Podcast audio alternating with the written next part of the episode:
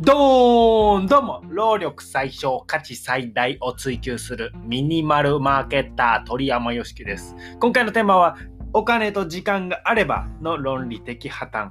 えーあってもできない本当の理由ということでゆっちゃんと共にお送りします、えー時間とお金あ時間とお金があればの論理的破綻ですね、えーこれはまあ、こうした言い訳をする人に向けてというよりはお金と時間をちゃんと費やしている人へのエールとしてお届けします。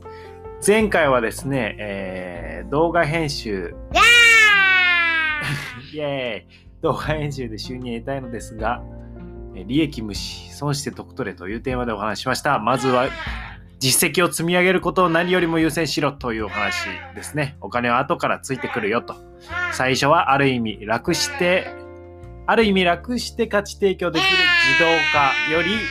力技でもね、相手を勝たせる仕事の仕方をしたら良さそうです。今日も一歩10分で人生の選択肢を増やし、成長を楽しむ放送です。いやーはい、ここでですね。お金と時間があればの論理的破綻ということで、いやー、今日も元気だね。お金があれば成功できるのに、時間があれば成功できるのにという方に、ちょっとズバッとカツを入れてみます。結論を言うとですね、いやー、もう結論と言うと、結論を言うと、いやーですね、もう。はい。お金と時間を作ることはできますという話ですね。これはサラリーマンだとしてもです。えー、ちょっとい究極の例言いますね。どうやるかというと、お金を借りて、まあ、サラリーマンだってお金借りやすいので、お金ない場合ですよ。まあお金を借りて会社を辞める。以上ということでお金と時間ができます。はい。まあ基本的には貯金があると思うので、お金は実際あると思うんですけど、まあね、極論だなと思いますよね。でも、なぜそれができないかを考えるってみると、もうそれは嫌なわけですよ。はい。お金と時間があっても成功できないと思っているからですよね。リスクを負えないと。で、なんか、僕サラリーマン続けてるとリスクを負わずに安心だって思ってること自体が今はリスクになってんじゃないかなと思っているんですけど、まあ今の仕事をね、突然クビになっても心配ないなら、まあそれでいいと思うんですよね。でももしやばいなら準備は絶対必要ですよね。で、一方で、今の仕事突然クビになっても心配ないとしたら、今やめて、その新しい挑戦トライしても大丈夫じゃないですかって思うんですよね。今の仕事突然クビになっても大丈夫なようにしてないなら大丈夫にしなきゃいけない。その、えー新しい動きをしなきゃいけないし、一方でクビになっても大丈夫なら新しい挑戦できると。まあどっちにしろだからできると。できるしやらなきゃっていうことですよね。はい。まあだからいつでも、あまあいつ別に雇われて働いてもいいし、いつ独立して働いてもいいし、それを選べるようになっておきたいですね、というですね。で、挑戦しないほど失うものというお話です。うん。時間って平等に与えられてますよね。このお金と時間の話の時間ですけど。で、それをどう使うかを決めているのは少なくとも日本人であれば全て自分かなと思います。で、時間の使い方でお金は生み出せるので、まあ、全てはもう時間の使い方勝負かなと思います。まあ今ね、えー雇われとか、まあ命令する人がいても、その人についてね、命令に従うことを選んだのは自分かなと思います。まあ選べるんですね。めっちゃ選べると、とにかく。日本にいるのであれば。で、僕はそれをせずにいるほどね、年を取り、体力や気力を失い、挑戦が難しくなると、うん、思ってるんですけど、そう思うのは僕だけでしょうか。はい。ね、年取って体力、気力も失って挑戦が難しくなっていきますよね。うん、ちなみにサラリーマン同行は、まあ、関係ないんですよね、実際は。サラリーマンのメリットもあるので。えー大切なポイントは自分で自分の人生をデザインできているかどうかだと思います。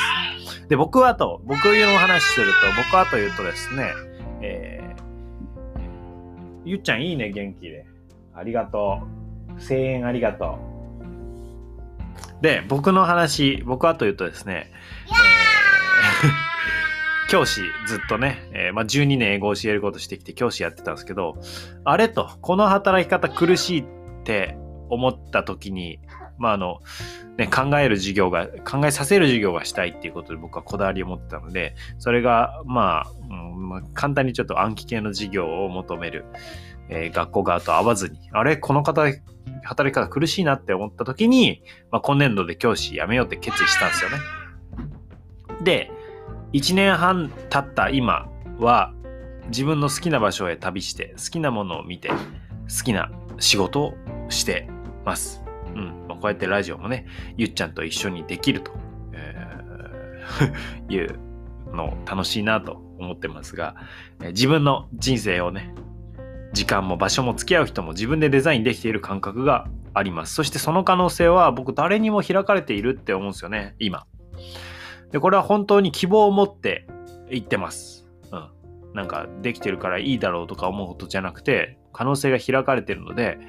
もう希望を持って言えるんですよね。正しい道筋で正しい努力を積み重ねれば、えー、ちゃんとたどり着けると。僕、むしろ僕なんて結構ポンコツですからね。あの、本当に能力が偏ってるし、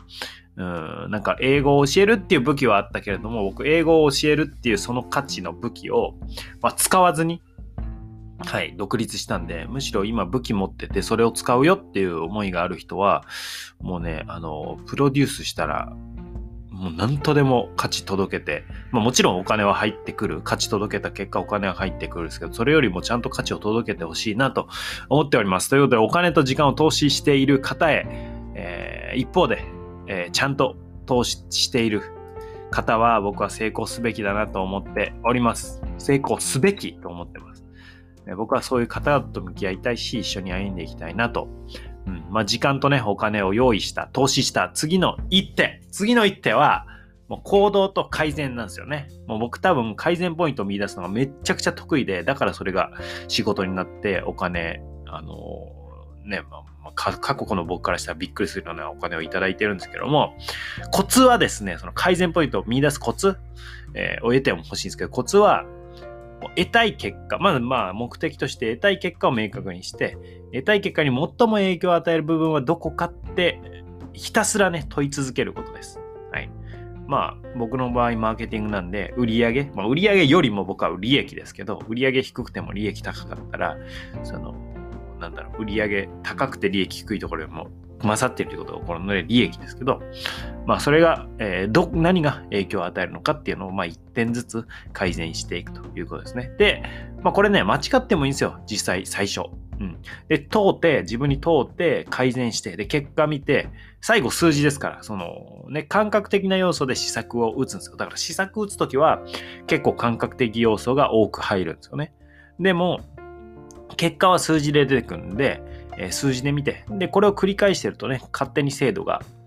上がります。まあ、勝手にっていうと大げさかな。これを真剣に繰り返してると精度が上がっていきます。うん、ただね、僕もね、自分を客観視するのは苦手です。なので自分でわからないとき、どうしてきたかっていうと、先輩や、まあ、客観的に見れる方にアドバイスを求めてきました。もちろんね、お金をし、基本的にはお金を支払って、プロの方に見てきて、えーもらって道を切り開いてきたという感じですね。まあ、中にはね、正直ね、しょぼいね、コンサルタントの方もいました。はい。まあ、しょぼいっていうのは、うん、しょぼいというか、売り方が間違ってるなって感じですね。なんか、大きな、えー、歌い文句で売って、えー、実際はそこまでの価値提供がなされてないんじゃないの？質問に答えてるだけみたいなコンサルタントとかですね。はい。まあ、それはね、僕の目利きをね、反省して、ああ、こういう人を僕は、僕が選んじゃったんだと思って、自分はそういう人にはならないぞと学んで、まあ、全てを活かしていくというように進んでおります。うん。えー、ただね、えー、まあ、お金を払うにしろ、お金を払わないでアドバイス受け入れるチャンスがあるにしろ、自分が助けてもらうとばかりすると、えー、うまくいかないと思いますので、おそらくね、それは成功を離れていくかなと思います。僕もね、たまにえー、むまあ、力になりたいなと思ったら無料でアドバイスすることあるんですけど、あ自分のことしか考えてないんだなって思うと、スーって離れていきますね。うん。なんか別にお金だけじゃなくてなんか返せるものってありますよね。なんかそれに対して、えー、まあ、この人お話聞いたらすごく良かったよって、えー、なんかね、発信するとか、えー、あるいは何か別の形で、え、リターンを返すみたいな。うん、で、これって自分、相手に対して自分が返してないってことは、自分が届けた時に自分も返ってこないっていうことにもなっちゃうんですよね。だから自分が投資したら、最初、時間とお金の投資の話ですけど、自分が投資したら、リターンを得る。うん、で、自分が何かを得たら、相手から何かを得たら、リターンを返す。まあ、それはお金なのか、それ以外なのかわからないですけど、何かを返す。で、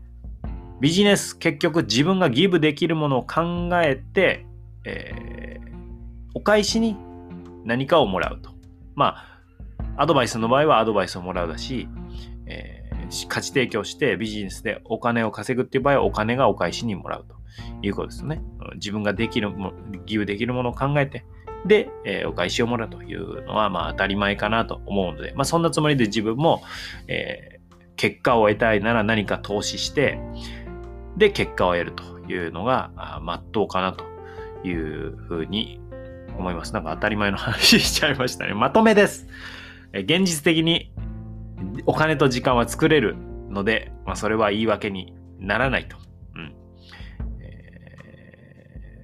ー、挑戦しないほど労力と気力、時間のあ人生の時間をね、失っていると。で、